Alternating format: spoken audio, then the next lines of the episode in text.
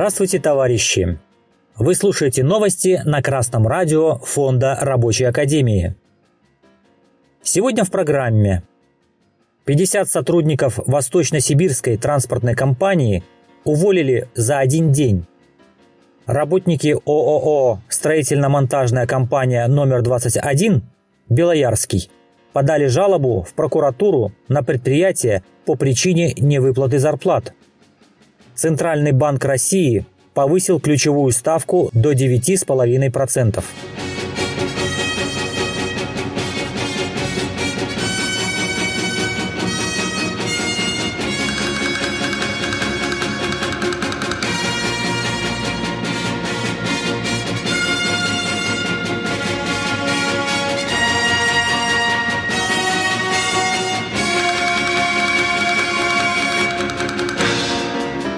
Полсотни сотрудников Восточно-Сибирской транспортной компании уволили за один день.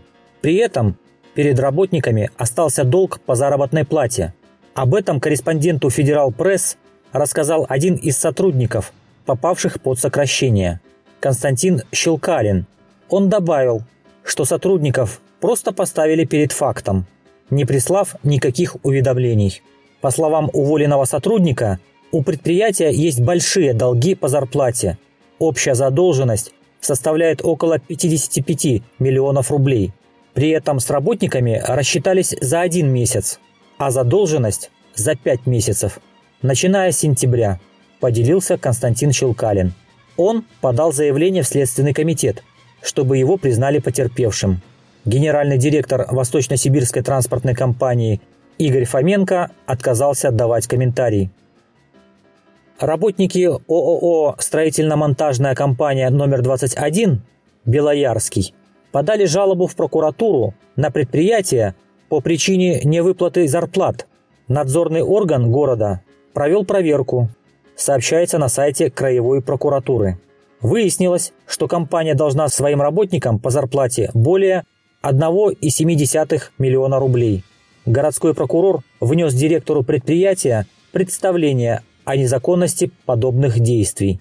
В отношении юрлица возбуждено административное дело по части 7 статьи 5.27 Административного кодекса Российской Федерации «Невыплата зарплаты юрлицом». Кстати, ранее это же ООО было наказано за такое же нарушение, а директор стал фигурантом административного дела о нарушении трудового законодательства. Принятые прокуратурой меры принудили руководство строительной компании погасить долги по зарплате полностью. Капиталисты в России не гнушаются никаких способов, чтобы нажить свои богатства. Кроме нещадной эксплуатации со стороны владельца предприятия, российскому рабочему приходится работать на устаревшем оборудовании, в невыносимых условиях труда, с риском для жизни за мизерную зарплату. Иной раз зарплату вообще не платят неделями и месяцами. Товарищи рабочие, нельзя терпеть такое отношение к себе. Вы продаете свою рабочую силу, а не отдаете себя в кабалу. Ваш девиз такой – нет зарплаты, нет работы. Ваше оружие – сплоченный коллектив, боевой профсоюз, коллективный договор и забастовка. Кроме этого, в соответствии с Трудовым кодексом, рабочие имеют право на приостановку работы если задержка зарплаты составляет более 15 дней. За поддержкой и консультацией вы можете обратиться в Фонд Рабочей Академии, Фонд содействия обучения рабочих. Успехов в борьбе, товарищи рабочие! Банк России повысил ключевую ставку до 9,5% и ухудшил прогноз по инфляции на 2022 год. Цикл повышения продолжается почти год – с марта 2021 года ставка, тогда составлявшая 4,25%, увеличилась более чем в два раза. Центробанк также пересмотрел прогноз по инфляции до 5-6% в 2022 году с 4-4,5%, которых он в декабре ждал по итогам 2022 года. Баланс рисков еще более сместился в сторону проинфляционных – Действие проинфляционных факторов может быть усилено повышенными инфляционными ожиданиями и сопутствующими вторичными эффектами, дал жесткий сигнал ЦБ.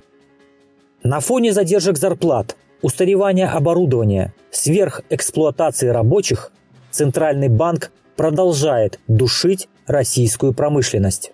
В то время как в империалистических государствах процентная ставка сохраняется на уровне 0,5%, российский Центробанк идет на поводу у МВФ и продолжает уничтожать отечественную экономику.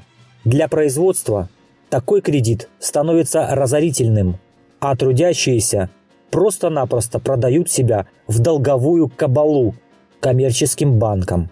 И только биржевые спекулянты и ростовщики продолжают получать сверхприбыли и выводить их из вымирающей России в офшоры. Для прогрессивных трудящихся становится все более очевидным, что спасти Россию от разорения может только рабочий класс и его авангард – мощная, революционная, коммунистическая партия. Только советская власть способна поднять экономику обеспечить полное благосостояние и свободное всестороннее развитие всех членов общества. Новости читал Александр Петров с коммунистическим приветом из города Гомель, Республика Беларусь.